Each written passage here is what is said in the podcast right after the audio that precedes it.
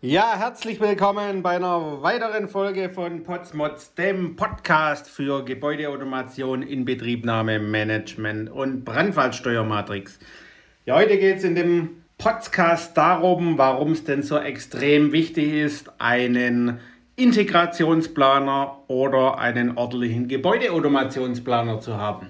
Genau, also ich bin gerade in einem Projekt hier unterwegs. Das ist maximal spannend. Da plant einer die Lüftung, da sieht man natürlich alles, was in der Lüftung ist. Dann sieht man vom Bauherrn, gibt es so eine Art Leistungsbeschreibung, Bedarfsermittlung, was er denn so mit dem Kunde oder mit dem Endkunde quasi abgestimmt hat, wo dann drin steht, er hätte gern das und Cell und jenes, also beispielsweise eine Fußbodenkühlung oder eine Fußbodenheizung oder solche Dinge oder eine Heiz- und Kühldecke in verschiedenen Räumen. Dann gibt es wieder ein Schema vom Heizungs- und Kältemensch, oder Planer, der dann auch wieder seine Gedanken dort drin hat. Dann gibt es einen Grundriss, weil natürlich die Kameraden auch nicht so weit sind und man das wieder mal verpasst hat, einen, wie sagt man es, Abgabetermin vorzunehmen, wo man sagt, die Gebäudeautomation hat einen Nachlauf. So, und jetzt hat man so einen Coderwelch, dort im Grundriss sind dann noch irgendwie SMI-Antriebe drin und äh, alles sind noch am Plan, Wände verschieben sich noch und so weiter.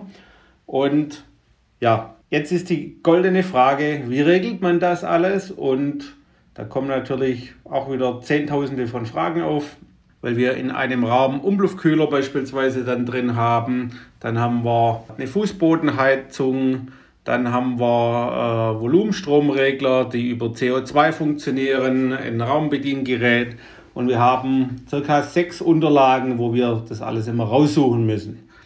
So, und wenn Sie jetzt keinen Gebäudeautomationsplaner haben, sondern sagen, ah, das macht dann halt schon irgendjemand, sprich vielleicht eine ausführende Firma, die dazu arbeitet für ein Leistungsverzeichnis oder irgendwie anders, dann haben Sie die Integration nachher auf der Gebäudeleittechnik nicht oder bei der Gebäudeautomation, weil dort ist die einzigste Schnittstelle, wo am Ende des Tages alles zusammenläuft.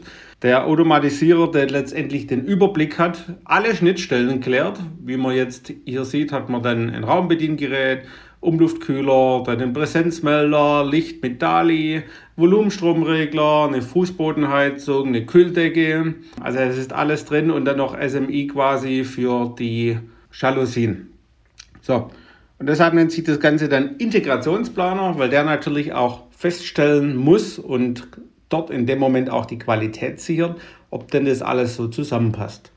Wenn es denn nicht gibt, gibt es eine große Katastrophe, weil dann sind die Schnittstellen nicht geklärt. Dann hat sich keiner Gedanken gemacht, wo sind denn die Raumbediengeräte, die Raumtemperaturfühler. Wie soll das Ganze denn überhaupt funktionieren? Weil jeder denkt natürlich nur in seinem Gewerk von den anderen Planern, was ja auch richtig ist. Und keiner führt das Ganze letztendlich zusammen. So, und wenn Sie das Thema dann quasi auch haben, Sie wollen ein neues Bürogebäude oder ein Labor errichten und Sie haben da keinen auf der planenden Seite, der die ganzen Themen und Schnittstellen zusammenführt, dann haben sie die ganzen Themen auf der Baustelle, weil dann passt die Ausschreibung nicht, dann kommen Nachträge und letztendlich gibt es dann in der Regel auch keine Funktionsbeschreibung, wo drin steht, so und so ist das zu tun. Hier gibt es ein Zeitschaltprogramm, dort werden die Volumenstromregler über Präsenz auf und zu geregelt, respektive gesteuert und so weiter. Wie sind die Raumtemperaturen, wie sehen die Zeitprogramme aus? Wenn es das alles nicht gibt, viel Spaß. Wir ähm, sind dann in der Regel auf, teils auch auf der anderen Seite unterwegs beim Inbetriebnahmemanagement, wo wir wieder dazugerufen werden, wenn das ganze Zeug halt nicht zusammenpasst und viele Leute fragen, warum denn nicht? Wir haben es doch irgendwo beauftragt. Deshalb können Sie oder ihr euch einfach einen Gefallen tun, zu sagen, ich beauftrage einen ordentlichen GA-Planer, also Gebäudeautomationsplaner, einen ordentlichen Fachplaner, der das auch kann und wo das nicht nur auf der Homepage steht, dass die Firma das halt irgendwie kann und dann von irgendwo machen lässt. Oder einen sogenannten GA-Integrationsplaner, das ist genau der, der die Schnittstellen an der Stelle zusammenführt.